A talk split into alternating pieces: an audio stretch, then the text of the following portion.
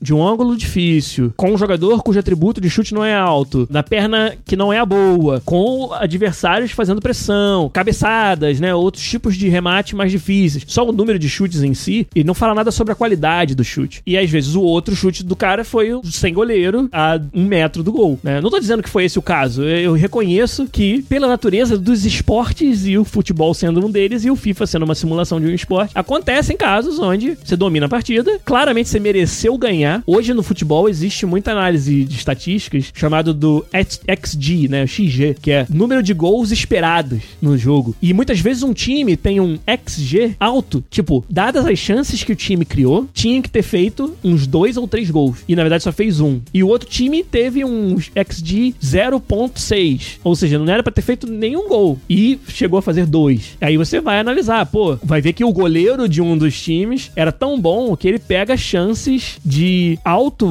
valor de possibilidade de gol e ainda assim consegue defender. E o outro goleiro não. Ou os atacantes do time, mesmo chegando numa posição de alta chance de gol, erraram o gol por incompetência, por naquele momento não finalizar corretamente. Então, mesmo no esporte, são tantas essas variáveis que acontece esse tipo de coisa. E aí, no videogame, como ele é uma simulação disso, tá sempre propenso a acontecer. O engraçado é que a gente tende a lembrar dos momentos onde a letalidade trabalhou contra a gente com muito mais clareza empresa do que aqueles em que trabalhou a nosso favor. Ou todos aqueles outros momentos onde não foi nem a favor nem contra, simplesmente foi o esperado aconteceu. Mas quando acontece o esperado, a gente não lembra muito. Então, pode ter tido várias outras partidas onde você deu 11 chutes, o adversário deu 1, você ganhou de 3 a 0. E você não lembra dessas, mas lembra daquela em que você perdeu de 1 a 0 com as mesmas condições. Então, tem várias outras dessas variáveis que a aleatoriedade ela traz como elemento. E aí você, pô, você tem todo o direito de ficar puto, como qualquer um de nós pode ficar, mas precisa precisa se entender que mecânicas de jogos, em muitas situações, precisam da aleatoriedade como forma de você ter um jogo no final. Então, hoje a gente falou sobre tudo isso, desde as justificativas de por que você precisa disso como uma ferramenta, até formas que você faz para que não seja um impacto tão frustrante para o adversário. A gente falou agora no final, até nem cheguei a, a ir mais a fundo, mas sobre esse conceito de jogar os dados antes do momento de decisão do jogador, sempre que possível, para dar a ele aquela oportunidade oportunidade de reagir ao resultado, seja ele um resultado de sorte ou de azar, e minimizar os momentos em que você joga esse dado depois que o usuário já tomou a sua decisão. E mesmo nesses momentos onde você precisa disso, como é o caso de um chute no FIFA, por exemplo, dar ao jogador amplas maneiras de manipular a sua probabilidade no final, para que mesmo esse resultado seja algo que no momento que você jogou o dado, você já utilizou tanto da sua habilidade para otimizar a sua chance que ele nem parece mais que é tão aleatório assim, mesmo que lá no final tenha uma jogada de dado. Então, é por isso que é importante a gente como designer entender, apreciar a necessidade muitas vezes de uso da aleatoriedade e entender como a gente pode fazer isso de forma a minimizar a frustração e maximizar a diversão dos nossos jogadores. Tomara que hoje, depois de uma hora quase de conversa sobre esse assunto, tomara que vocês tenham passado a apreciar como eu também passei a partir do momento que comecei comecei a estudar isso lá no começo da minha carreira, apreciar um pouco mais, entender um pouco mais por que, que a gente utiliza de aleatoriedade nos jogos, no design dos nossos jogos, de forma a ter jogos melhores, ter jogos mais interessantes, mais variados, mais desafiadores, mais imprevisíveis, mais divertidos no final, mesmo que vai ter aquele momento em que você vai se lembrar para sempre em que você deu o tiro com 99% de chance no XCOM Enemy Unknown na última briga antes do chefe final, no modo onde não tinha como carregar o jogo salvo e aquele 1% foi o estopim lá, o que acabou com a sua campanha de 20 horas no jogo. Isso vai sempre acontecer, infelizmente. Mas todos os outros momentos memoráveis onde deu certo, a gente tem a esquecer, mas eles estão lá e a letralidade está fazendo com que você sempre tenha algo para engajar no seu jogo, algo variado, algo diferente e desafios que você tem que replanejar o que você está fazendo no jogo. Então, tomara que vocês tenham curtido o assunto que a gente trouxe hoje, mais um desafio fundamental do game design hoje, parte 4, a aleatoriedade finaliza por aqui. Obrigado mais uma vez a todo mundo que está acordado até agora, 5 para 1